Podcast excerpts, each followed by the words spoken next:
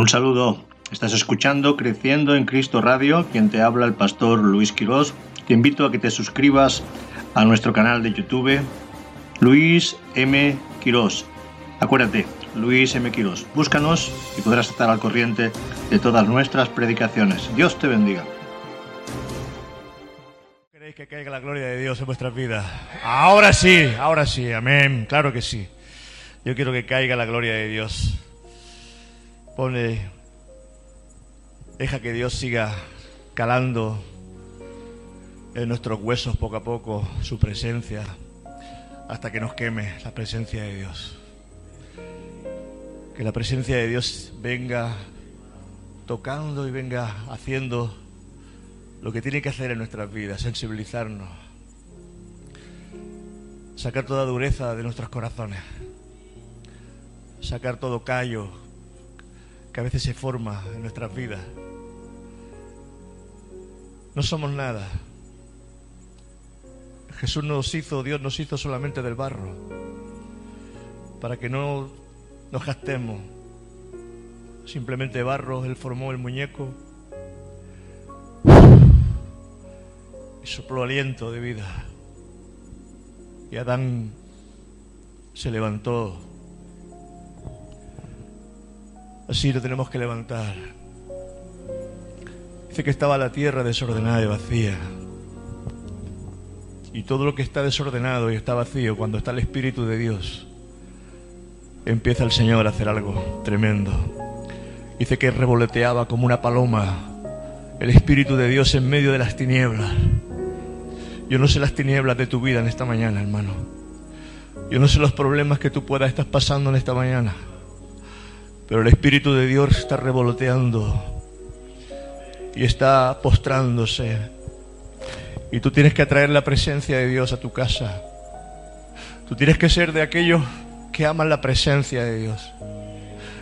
Tú tienes que ser de aquellos que, que no miran las circunstancias adversas, sino que están mirando que el Espíritu Santo está revoloteando sobre tu casa y sobre tu hogar. Y dijo el Señor, hágase la luz. Y es que cuando el Señor habla, las tinieblas se van. Y es que cuando el Espíritu Santo viene y empieza a marcar su territorio, no hay diablo, ni demonio, ni tiniebla, ni enfermedad, ni cosa que está mal, porque todo empieza a mejorar y a cambiar.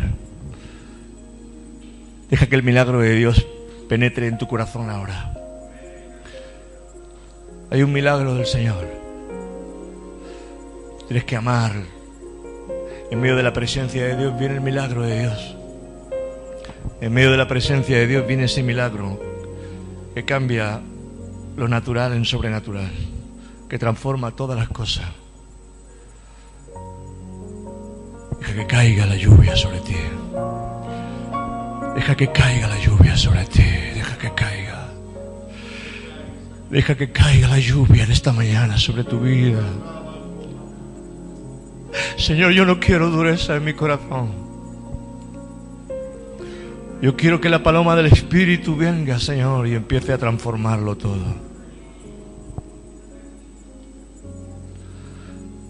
Tú necesitas quizás un milagro en tu economía. Quizás necesitas un milagro en tu casa, en la salud. Quizás hay un vientre que necesita recibir la porción para que el Espíritu Santo haga el milagro. Créelo que en esta mañana la presencia de Dios en esta mañana está descendiendo para hacer el milagro en tu vida. No temas, te dice el Espíritu Santo. No temas. Yo estoy aquí, dice el Señor. Yo estoy cerca de ti, dice el Señor. Él te conoce. Él te conoce. Él conoce tu entrada, tu salir, tus anhelos, tus deseos. Y hay muchas puertas que le cerramos al Señor por nuestra dureza de corazón. Por eso necesitamos ser sensibles. Y qué mejor que estos momentos para que la sensibilidad del Espíritu pueda venir. Sabes, sin el Espíritu Santo no somos nada. Sin el Espíritu Santo nada crece. Sin el Espíritu Santo nada se desarrolla. Sin la comunión del Espíritu Santo no hay milagro. Si Él no está, hermanos, solamente tenemos física, pero no hay espíritu. Él es el que mete el espíritu en medio de su física. Y cuando el Espíritu Santo entra, entra el milagro. El Espíritu Santo se llama el milagro. Raquel era estéril, dice que oró Jacob y engendró.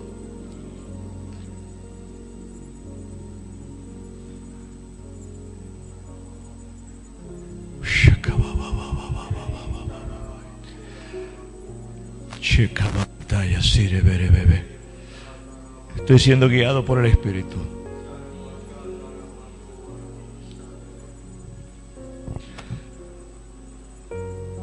Ana, la mamá de Samuel, le dijo al Señor, Señor, si me das un hijo, lo dedicaré, Señor, todos los días para ti. Sabes que lo que Dios te da y lo que viene del milagro de Dios es suyo. Lo que viene de milagro es suyo.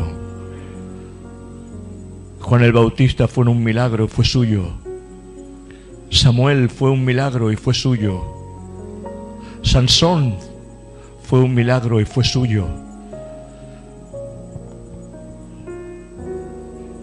Jesús fue el milagro del Espíritu para esta humanidad. Nos pertenece, el milagro de Dios nos pertenece. Padre, gracias en esta mañana, Señor, por tu pueblo. Gracias en esta mañana, Señor, por una iglesia que tiene anhelos y tiene ganas de conocerte. Díselo, Espíritu Santo, te quiero conocer. Te quiero conocer, Santo Espíritu. Perdóname, Señor, por no acercarme a ti, por no buscarte. Que este año sea un año, Señor, de encuentro. Que este año sea un año de encuentro contigo, Señor. Que este año sea un año de comunión contigo, Señor.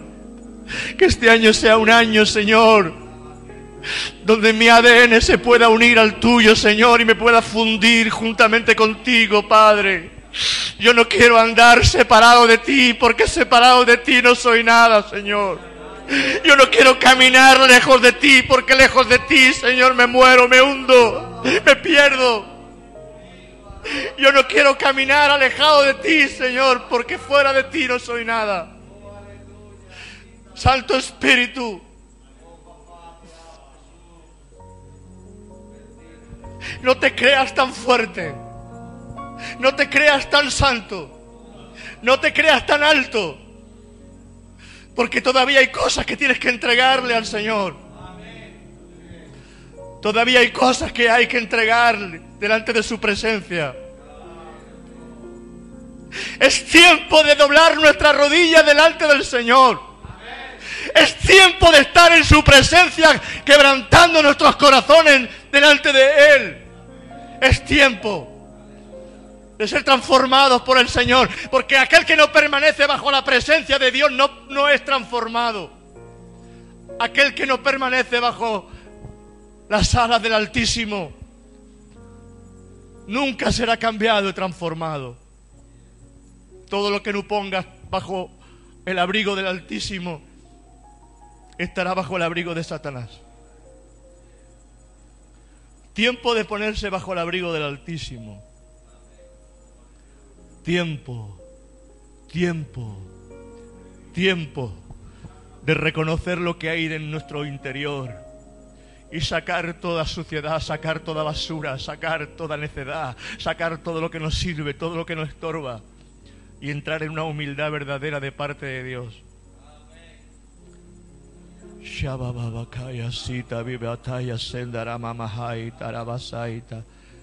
Levanta tu oración ahí, iglesia, levanta tu oración. Todo es de mi Cristo, por Él y para Él. Tienes que decírselo, Señor, todo es tuyo, Señor. Mi casa es tuya, mis hijos son tuyos, mi economía es tuya, Señor. Todo lo que tengo es tuyo, te pertenece a ti, Señor. Todo lo que tengo es tuyo, Señor. Amén. Dale ese aplauso fuerte al Señor. Gloria a Dios.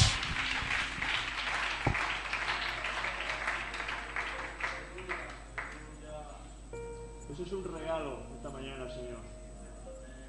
Si lo has recibido es un regalo. Yo no sé cuántas, cuántos hermanos y hermanos tienen deseos y tienen ganas de trabajar en este año. Levanta tus manos el que quiera pertenecer a ese equipo de liderazgo que se va a levantar en esta iglesia. Levanta tus manos.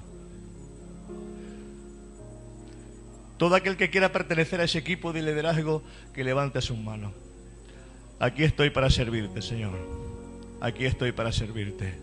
Mira, el Señor está viendo tu mano levantada. El Señor está viendo tu mano levantada para servirle, para empezar a ser transformado por Él. Sabes, Dios te está llamando en esta mañana, Dios te está llamando en esta mañana para servir. Hay un año por delante para servirle. No, no levantas la mano aquí, la levantas en el cielo. No levantas tu mano aquí, la levantas en el cielo. Y le estás diciendo, Señor, aquí estoy. Haz conmigo lo que tú creas, lo que a ti te plazca. Y empieza, Señor, a transformar mi vida en el nombre de Jesús. Amén. Amén. Génesis 6, del 5 al 8. Vamos a empezar una serie, si Dios no me cambia el rumbo, de hombres valientes, hombres valientes, mujeres valientes. Hay que ser muy valiente en estos tiempos. Hay que ser muy, muy, muy, muy valiente en estos tiempos. Y el primer hombre que yo veo valiente, pero valiente con ganas, fue Noé. Noé, ese desconocido para muchos, fue un hombre valiente. Decimos, uy, es que está todo muy mal. Decimos, uy, es que está todo muy, muy mal, muy negro. Uy, decimos, es que hay tanta suciedad, es que hay tanta mentira. Uy, cómo han cambiado los tiempos. Uy, lo que hay. Pero Jesús dijo, será como en los días de Noé. Será como en los días de Noé. Donde la gente se daba en casamiento, la gente comía, bebía, hacía sus fiestas y de repente vino el diluvio. De repente vino el Señor trayendo el juicio sobre toda la tierra. Pero había un hombre que era diferente. Había un hombre que era diferente. Había un hombre que no se había conformado a la maldad. Había un hombre que no se había conformado a todo lo que estaba viendo a su alrededor. Había un hombre que encontró y halló gracia ante los ojos de Dios. Y eso es lo que tiene que encontrar el Señor en este tiempo, hombres y mujeres que encuentren gracia en medio de tanta maldad. Nosotros porque nuestros ojos Dios los protege. Porque nuestra mente Dios la protege. Porque nuestras vidas están protegidas por el Señor. Pero hay una hechicería. Hay una mentira, una, una, una gran turba que se está metiendo por todo el mundo, donde está descendiendo la maldad de tal manera. Porque dice que será como los días de, de Noé donde la genética, la genética del hombre cambió.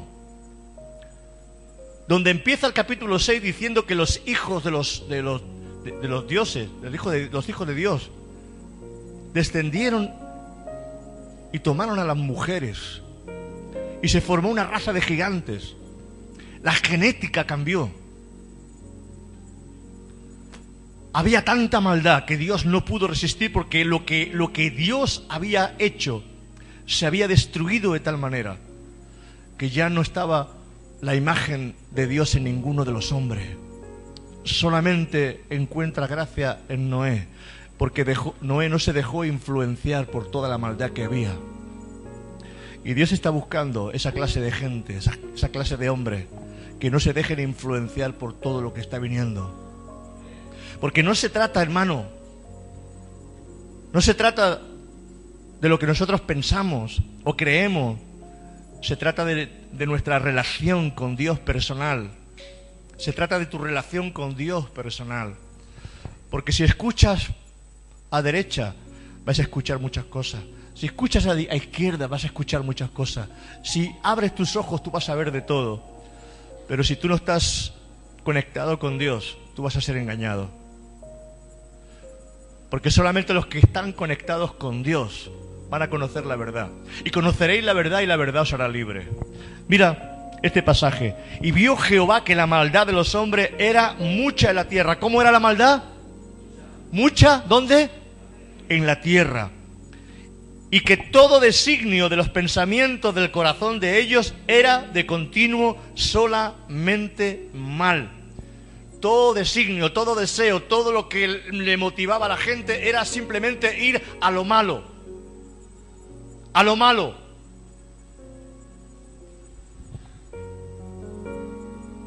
Y ahora métete en esta sociedad. Y se arrepintió Jehová de haber hecho hombre en la tierra y le dolió en su corazón. ¿Cómo estaría entristecido el Señor? Él no es hombre para que se arrepienta, pero aquí la palabra lo que te está diciendo es que le dolió tanto al Señor en su corazón el haber hecho al hombre. Porque el hombre tiene libre albedrío. El hombre puede escoger. El hombre puede escoger lo bueno y lo malo, puede escoger lo que él quiera. Y ese es el problema muchas veces de nuestras vidas, que no sabemos escoger realmente lo que tenemos que escoger. Y tú tienes que aprender a escoger siempre en Dios. Y se arrepintió Jehová de haber hecho hombre en la tierra y lo dio en su corazón. Y dijo Jehová, raeré de sobre la faz de la tierra a los hombres que he creado, desde el hombre hasta la bestia y hasta el reptil y las aves del cielo, pues me arrepiento de haberlos hecho. pero Noé, pero Noé halló gracia ante los ojos de Jehová. Yo no sé si el Señor en medio de esta sociedad está hallando gracia en tu vida. Yo no sé si está hallando gracia al Señor en tu vida. Ahora es tiempo de hallar gracia ante los ojos del Señor. Dos años llevamos con pandemia. Dos años. Dos años.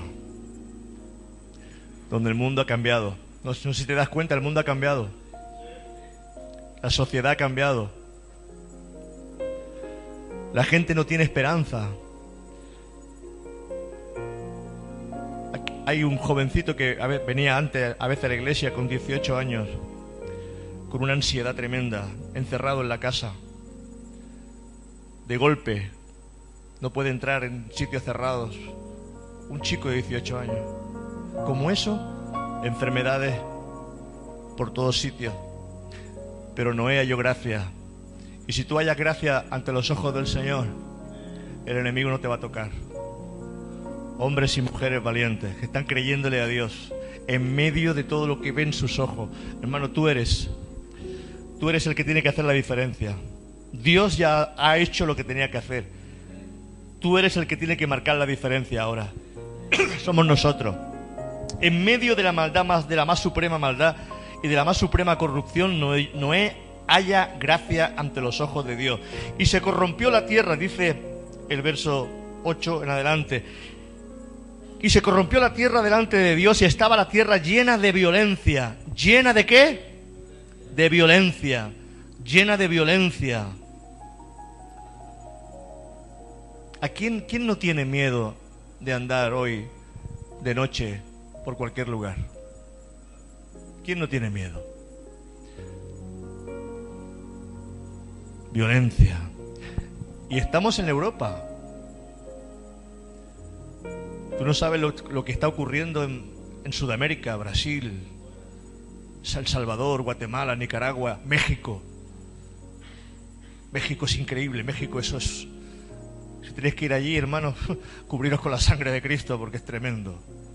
Secuestro, asesinato, drogas, corrupción por todos sitios.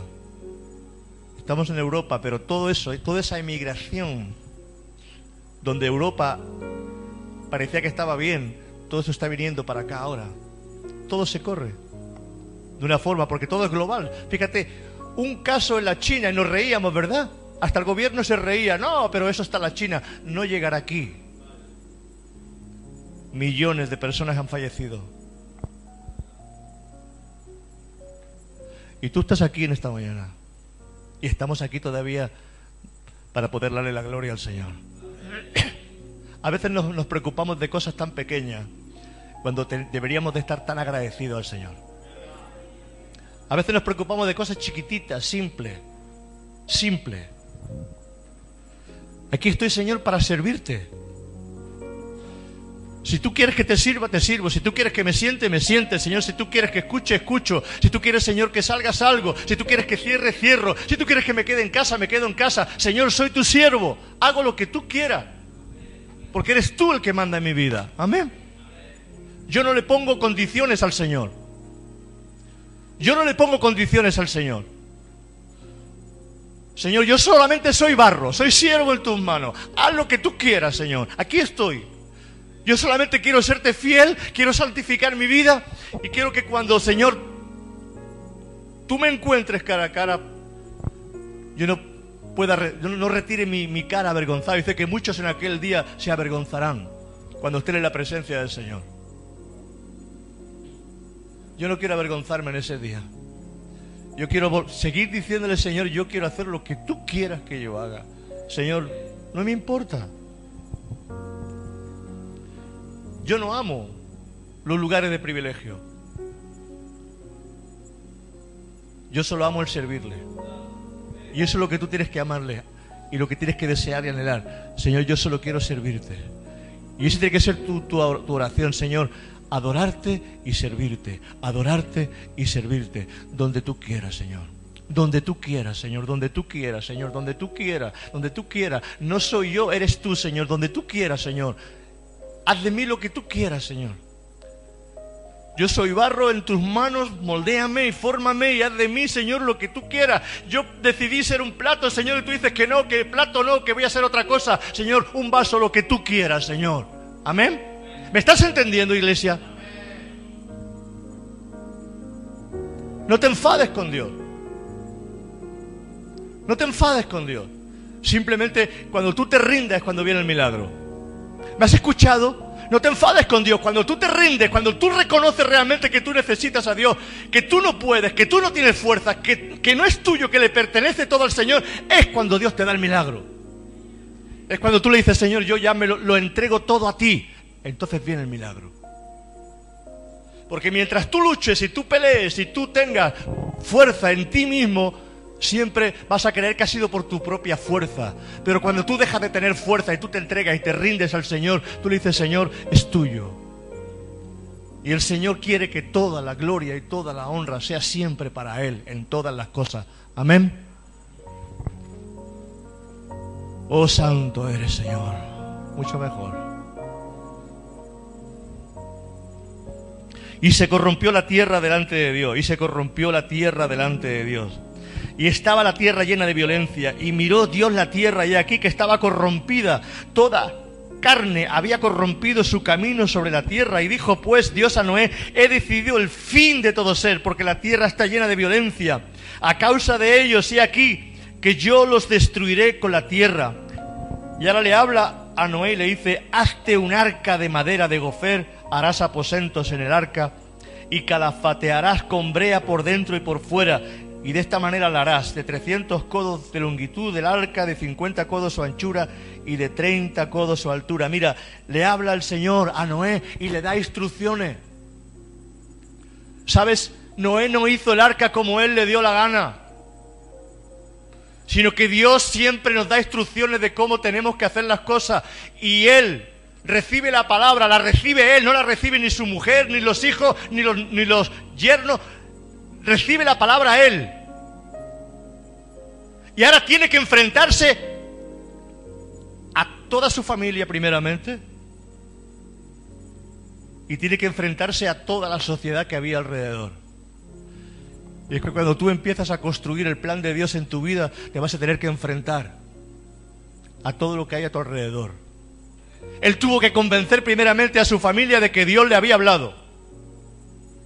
Él tuvo que convencer a su mujer, tuvo que convencer a sus hijos y decirle, vamos a construir un arca porque viene un diluvio sobre toda la tierra y Dios va a destruir la tierra.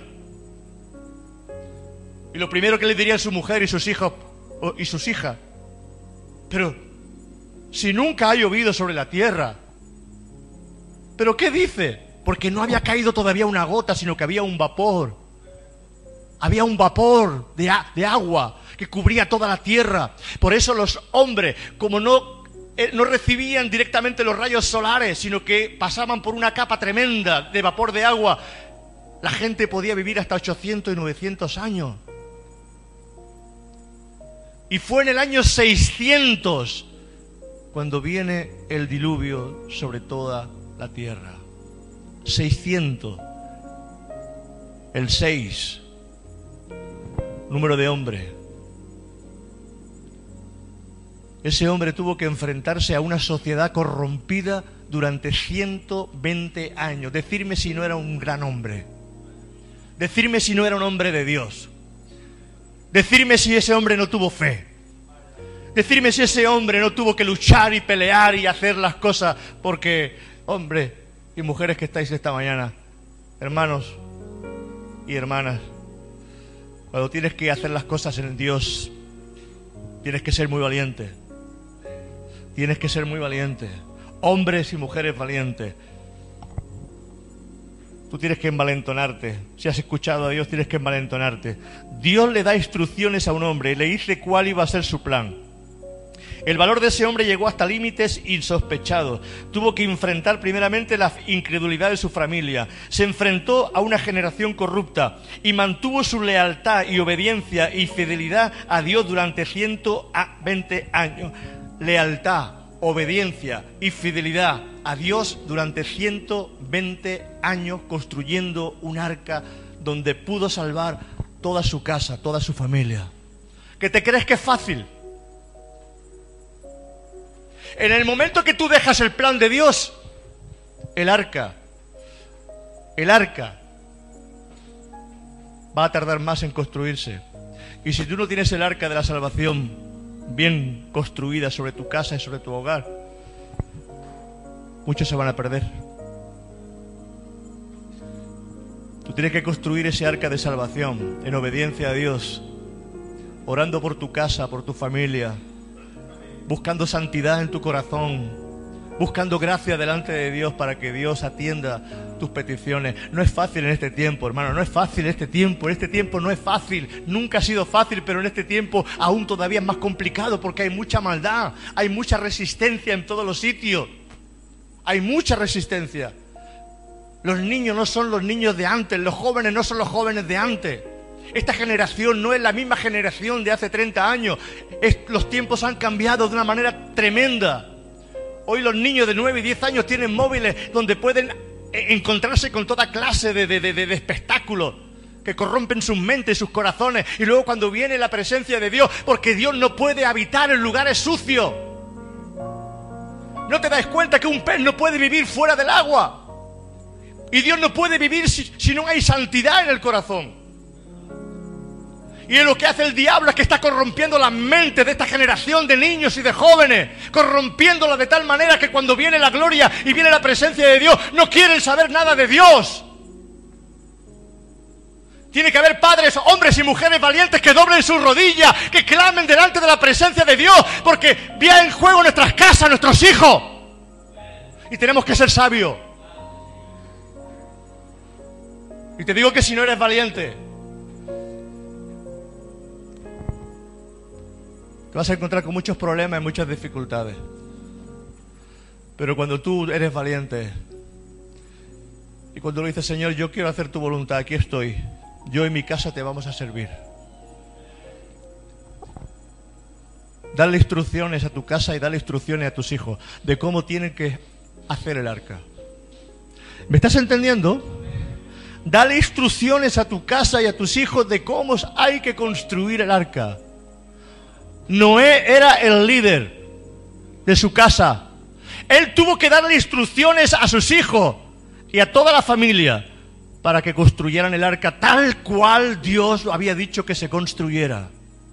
Y a veces, como padres de familia, construimos el arca a nuestra manera. Y a nuestra manera, cuando viene el problema, nos inundamos.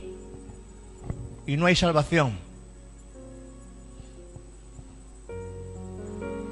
Por amor. Por amor, por amor, por amor, por amor.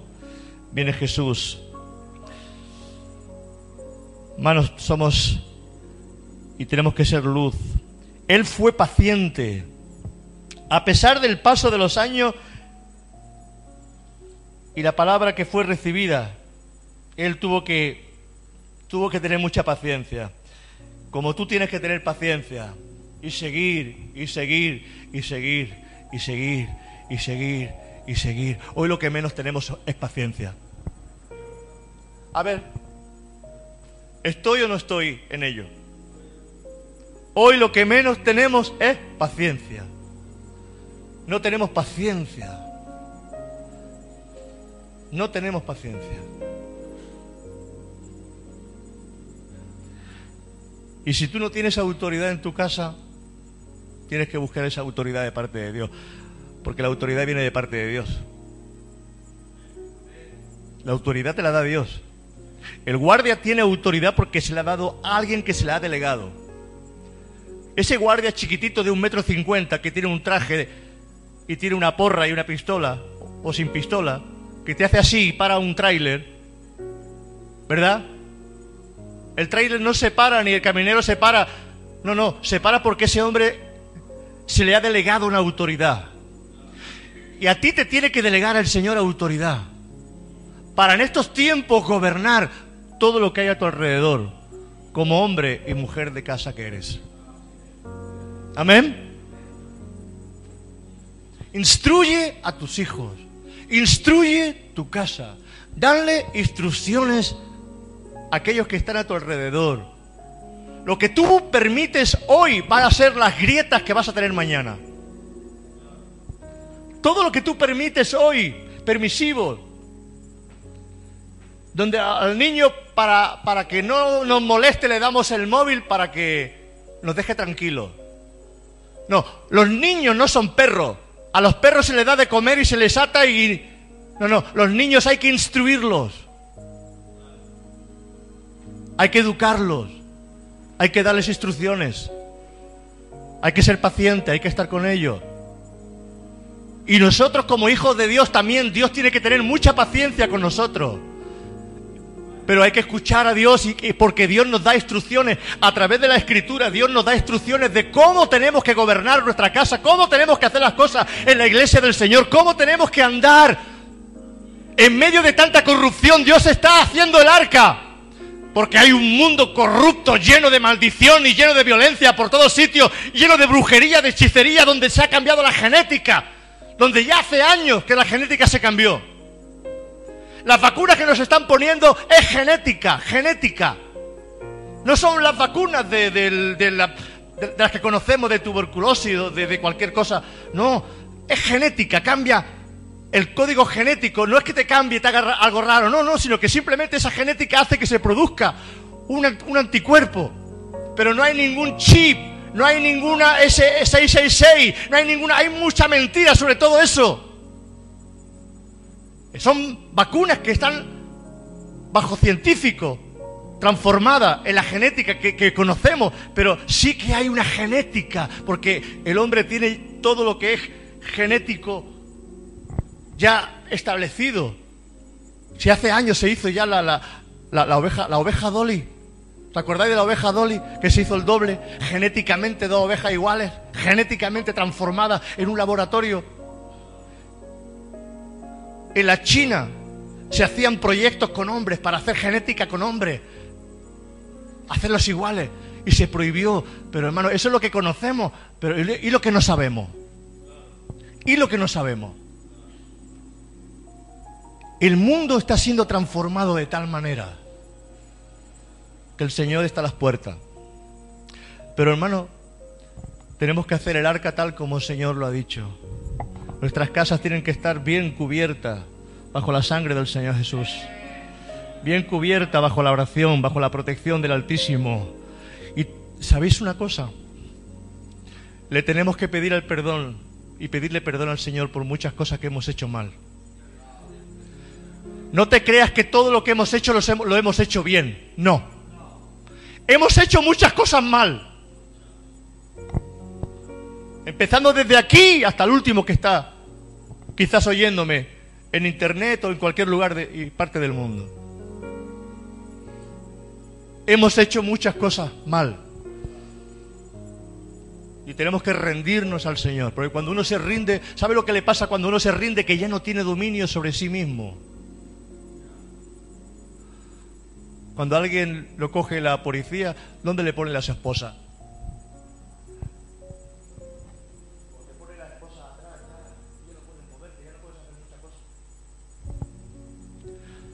Y cuando tú te rindes y doblas tu rodilla y le dices, Señor, aquí estoy, rendido a tus pies, entonces dice el Señor, ahora puedo hacer algo contigo. Pero mientras tengas fuerza y tú quieras hacer las cosas por, a tu manera, no, a tu manera no, es la manera de Dios. Tú dices, Señor, que tenemos que respetar el, día de reposo. Es igual, uno dice que si sábado, que si domingo, hermano.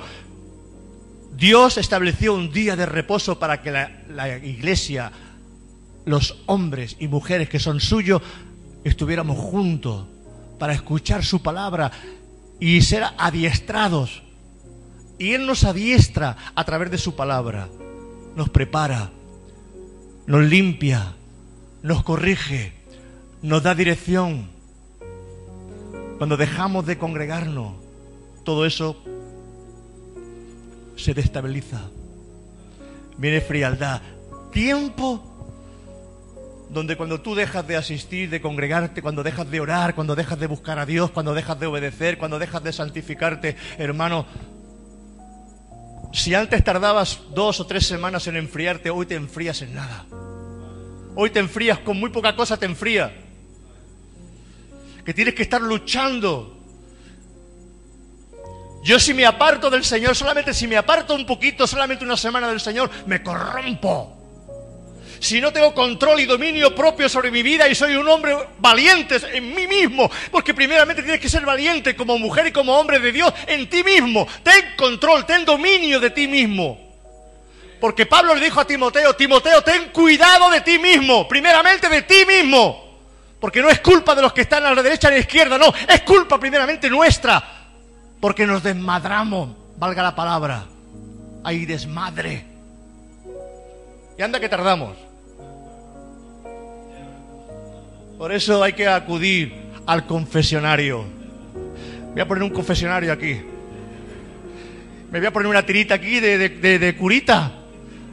A ver si funciona mejor.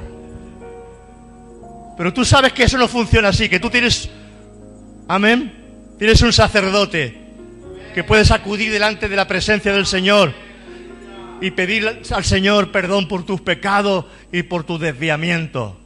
Amén. O sea que vamos a empezar este, este mes y este año limpiándonos con la sangre de Cristo y fortaleciéndonos en el, en el poder de su fuerza. Amén tiempos donde tú tienes que ser valiente. 17, Génesis 6, 17, hasta el 19. He aquí que yo traigo un diluvio de agua sobre la tierra. He aquí que yo traigo un diluvio de agua sobre la tierra. Yo no sé lo que va a traer el Señor, pero dice el segunda de Pedro que ya no vendrá con agua, sino vendrá con fuego. He aquí que yo traigo un diluvio de agua sobre la tierra para destruir toda carne en el que haya espíritu de vida debajo del cielo. Todo lo que hay en la tierra morirá. Mas estableceré mi pacto contigo y entrarás en el arca tú, tus hijos, tu mujer y las mujeres de tus hijos contigo. y de todo lo que vive, de toda carne, dos de cada especie meterás en el arca para que tengan vida contigo, macho y hembra serán.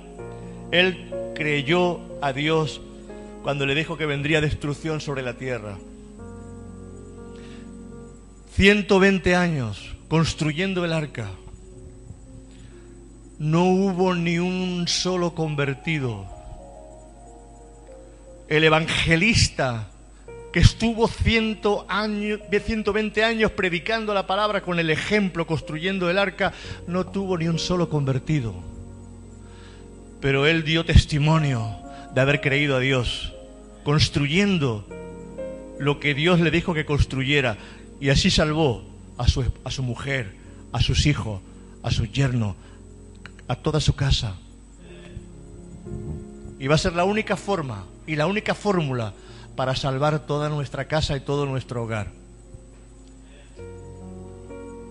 Si me das algo, Señor, lo consagraré a ti. ¿Sabes por qué es importante el aportar para Dios? Porque todo lo que tú aportas para Dios hace que esa bendición redima todo lo que tienes. Si tú tienes algo cuando tú apartas algo para el Señor, ese poquito que tú apartas, ese primogénito, esa, algo primogénito que tú apartas para Dios, redime todo lo demás. La palabra redimir es que lo liberta. Y el diablo no puede tocar lo que está redimido por el Señor. Y no tocará tu economía, no tocará tu casa, no tocará tus hijos, no tocará tu familia, no tocará nada cuando tú eres un hombre, una mujer valiente para Dios. Es fácil darle a Dios cuando tenemos, es difícil darle a Dios cuando no tenemos. ¿Estás entendiendo? Es fácil darle a Dios cuando tienes para darle, es muy difícil cuando no tienes. Pero el Señor ve esa fe. ¿Sabes por qué puso el Señor la ofrenda? Para probar nuestra dependencia de Él para probar nuestra fe y nuestra dependencia de Él. Porque conocemos la palabra, pero no practicamos muchas veces la palabra. ¿Entendemos lo que estoy diciendo? Cuando practicamos la palabra, cuando entendemos y practicamos la palabra, Dios empieza a hacer cosas milagrosas a nuestro alrededor. En todos los aspectos, en todos los sentidos. ¿Sabes por qué Dios le dio un, hijo a Ana? porque ella asistía todos los años. Todos los años iba a pedirle un hijo al templo al Señor, pero aquel año fue diferente. Porque aquel año empezó a quebrantarse y a llorar y le dijo al Señor, Señor, si me dieres un hijo, te lo dedicaré a ti todos los días de su vida. Y cuando Dios le da ese hijo, que le da Samuel, a los cinco años apenas había destetado al nene. Con cinco años, los, los, judíos daban de mamar a sus niños hasta los cinco años. Y a los cinco años le deja el niño, se lo deja en el templo. Y Samuel fue uno de los profetas donde dice la palabra que ninguna palabra cayó a tierra sin ser cumplida. Samuel estaba tan ungido por el Señor. Samuel, siendo niño, ya escuchaba la voz del Señor y el profeta Elí le dijo, ve, porque lo que, has escuchado, lo que has escuchado es la voz del Señor, a ver lo que te dice el Señor. Y le dijo que la casa de Elí no iba a permanecer porque sus hijos se habían corrompido. Hermanos, cuando tú dedicas al Señor, cuando tú le dedicas al Señor tu vida, tu casa, tu trabajo, tu tiempo, Dios tiene cuidado de nosotros. Tenemos que hacer el arca, el arca, el arca como Dios quiere que la hagamos. Amén. ¿Cómo está cayendo su gloria la palabra de Dios esta mañana? ¿Cómo está cayendo su gloria, hermanos? ¿Cómo está cayendo su gloria? Génesis 7:11 dice, el año 600 de la vida de Noé, en el año 600 de la vida de Noé, en el mes segundo, a los 17 días del mes. Fíjate si Dios pone las cosas exactas para que no haya ninguna duda. En el año 600, en el segundo mes, en el 17 día, ahí los cielos se abren y empieza. Aquel día fueron rotas todas las fuentes del grande abismo y las cataratas de los cielos fueron abiertas. Y es que Dios no miente. Es que Dios no miente. Es que Noé se afirmó en la palabra de Dios. Es que Él, a pesar de toda la incredulidad que podía haber en su casa, a pesar de la incredulidad que podía haber en medio de ese pueblo, a pesar de la incredulidad que él encontraba por todos sitios, porque si había incredulidad era en el tiempo de Noé, donde la gente no creyó a Dios de ninguna manera. Pero en el año 600, en el segundo mes, en el 17 día, las cataratas de los cielos fueron abiertas y los abismos de los cielos abiertos y empezó a caer ese juicio de Dios sobre ese lugar. Ese hombre tenía ya hecha el arca, no tenía miedo. Él entró en el arca juntamente con sus hijos, con su esposa, con sus yernos, todos entraron en el arca. Ocho personas en total dice que entraron en el arca. Y los animales. Fíjate, los hombres no quisieron entrar. Y entraron los animales. Porque no fue a Noé a buscarlo, sino que entraron en dos en dos en el arca. A veces los animales tienen más inteligencia que nosotros, para según qué cosa. Tú no sabes que los animales cuando viene un, un tsunami, cuando viene un terremoto, cuando viene una desgracia fuerte, empiezan a marchar y se van. Una mujer anciana le dijo a su hija en Tailandia y le, dijo, mira hija, esta es una tierra donde las olas crecen, donde hay maremotos, donde hay cosas raras, pero cuando tú veas la rata, cuando veas la rata que salen de sus sitios, de sus nidos y suben hacia la montaña, sal corriendo y vete también de tu casa. Y días antes de ese tsunami que mató a más de 250.000 personas en esos lugares, las ratas salieron de su sitio. Y ella se acordó de la palabra de su abuela, de que saliera. Y salió juntamente con toda su casa, se largó a las montañas y fue salva. Y no vino el agua sobre ella. Los animales a veces son más sabios que nosotros. Nosotros nos quedamos a recibir el daño y muchas veces ellos se van. ¿Sabes que ellos sienten la gloria de Dios y la presencia de Dios la sienten? Yo me acuerdo que cuando íbamos a predicar, y no sé si Eva era chiquitita en aquella época, íbamos a la ciudadela, al parque de la ciudadela, a, predicar la palabra en Barcelona. Nos pusimos allí a predicar la palabra. Venía con nosotros algunos hermanos de Hospitalet también, Manolo creo que venía, y Tino, hermano Tino, también estaba allí. Y cuando empezaba, justo en el lugar donde estábamos, se unían en círculo, como si ellos quisieran también adorar y alabar al Señor juntamente con nosotros. Tremendo, hermano. Experiencias como esas se me han quedado grabadas en el corazón. Porque ellos, ellos, ellos conocen, ellos saben, ellos tienen. Ellos no tienen dioses ajenos. Ellos saben quién es Dios. Ellos saben quién es Dios y quién es su creador. Dios no miente, Él se afirmó durante años en la palabra de Jehová, Noé. Y Jesús mencionó a Noé. El Señor, nuestro Señor Jesús mencionó a Noé. Mateo 24, 37 dice, Mateo 24, 37. Dice, más como en los días de Noé. O sea, mira, fíjate si tenemos que mirar a Noé. Fíjate si tenemos que estudiar las escrituras, las anteriores y las posteriores, y centrarnos ahí. Más como en los días de Noé, ahí tienes una señal de cómo será la venida del Señor. Más como en los días de Noé, así será la venida del Hijo del Hombre. Y sabes una cosa, y con esto voy acabando.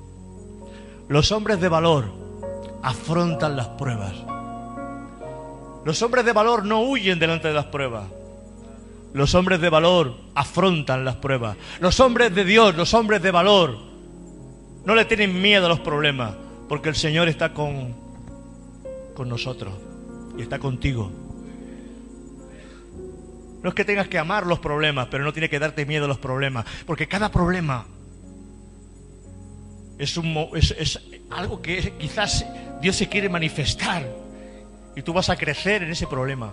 Vas a crecer en esa, en esa, en esa dificultad. Si tú huyes delante de la prueba, tú no estás creciendo como hombre de Dios. Porque los hombres de Dios afrontan las pruebas. Cuando Daniel le dijeron, si te pones de rodillas a otro Dios que no sea el rey de Babilonia, a la cueva con los leones. Y Daniel, como tenía por costumbre, abrió las ventanas de su casa. Y no tuvo miedo, sino que se puso de rodillas delante de la ventana a orar, mirando a Jerusalén, como tenía por costumbre que no lo hizo, no, no, tenía por costumbre orar, tenía por costumbre hacer lo que, lo que hacía y Dios lo ascendió hasta ser el segundo de Babilonia. Y no solamente con un rey, sino con cuatro reyes en Babilonia, siendo el segundo de a bordo. Y cuando vinieron a cogerlo lo cogieron y lo metieron en la cueva de los leones, los leones se quedaron como gatitos. Y que cuando hay un hombre que afronta las pruebas, el Señor se pone juntamente a tu lado como con los tres valientes amigos de Daniel. No fueron tres los que fueron lanzados en el horno. ¿Cómo es que vemos cuatro? ¡Ah! Porque el Señor se pone contigo cuando encuentra a un hombre que le provoca. Y tienes que aprender a provocar a Dios. A Dios hay que provocarlo. Y cuando tú provocas a Dios en tu fe, es tu fe la que provoca a Dios. Cuando provocas a Dios, Dios se pone a tu lado. Pero cuando tú dices, ah, pues no sé si esto lo podrá hacer el Señor, no sé si esto, porque esto, no, Dios no lo va a hacer así. Dios no lo hace. Dios lo hace cuando tú tienes el carácter de hombre y de mujer de Dios, carácter y rostro de león. Dios está conmigo. Dios lo va a hacer. Amén. Iglesia, amén. Gloria a Dios. Aquí se va a levantar una iglesia valiente. Sabes, los hombres valientes creen a la palabra de Dios. Creen a la palabra de Dios. Si Dios lo ha dicho, lo hace. Amén. Si Dios lo ha dicho, lo hace. ¿Verdad, Miriam? Manuel? Dios lo hace. Iglesia, en tu necesidad, en tus problemas, en tus circunstancias, en todo aquello que Él lo hace. Los hombres de Dios creemos a la palabra de Dios.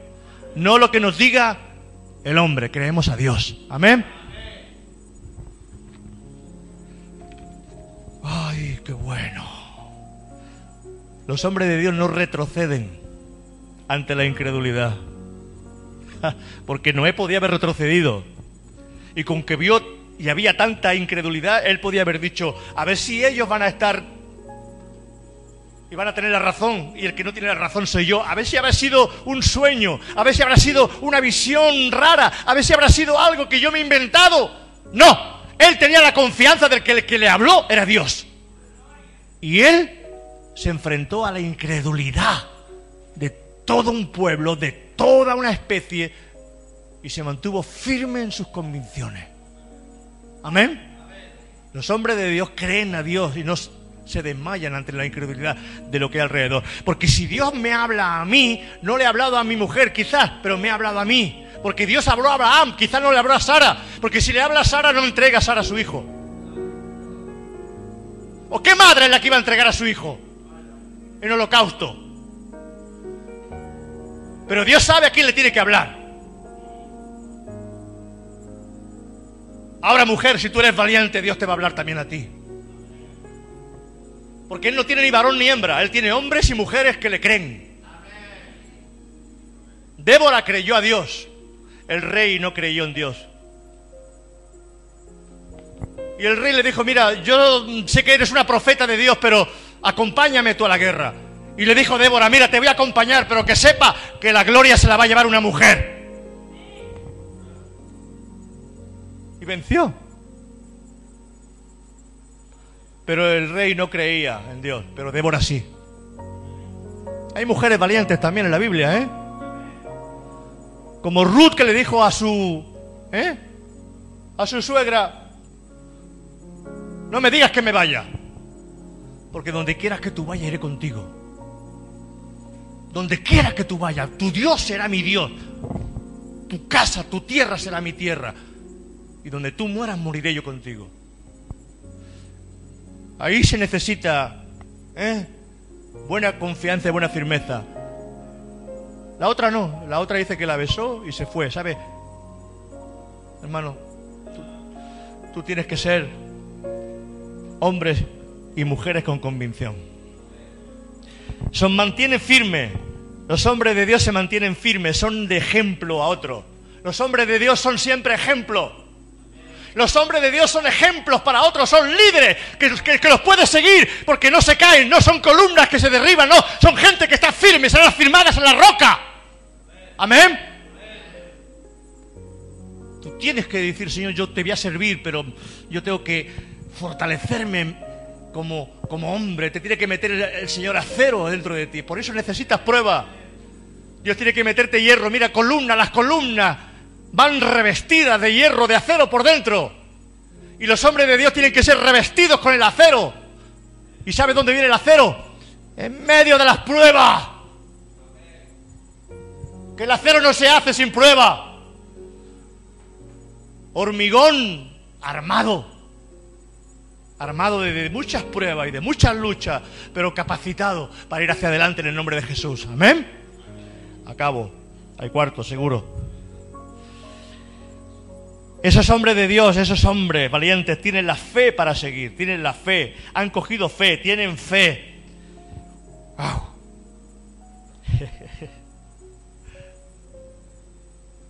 A tus haces así, coge fe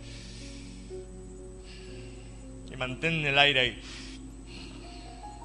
Vamos para adelante. ¿Eh? Porque la fe es ánimo. ¿Y sabe lo que es falta de ánimo? Falta de, aliento. ¿Puedes conducir con una rueda vacía? Llega un momento que el coche se para un para atrás. Pero cuando tú le metes aire a la rueda, hermano, necesitas ánimo. Aquí hay un hombre de Dios y aquí hay hombres de Dios que te van a dar ánimo. Amén. Aleluya. Fuertes para vencer y para seguir hacia adelante en el nombre de Jesús. Anímate. Anímate. Coge aire, coge fuerza en el nombre del Señor. Amén. Gloria a Dios. Hola, ¿cómo están? Les saluda Rafael Inequén de Vida al Máximo. Acá desde San José, Costa Rica, quiero enviar un cordial saludo a toda esta hermosa audiencia de Radio Creciendo en Cristo, allá en Barcelona, España. Un abrazo mis hermanos y apoyando la emisora y juntos vamos a hacer que el reino de Dios siga avanzando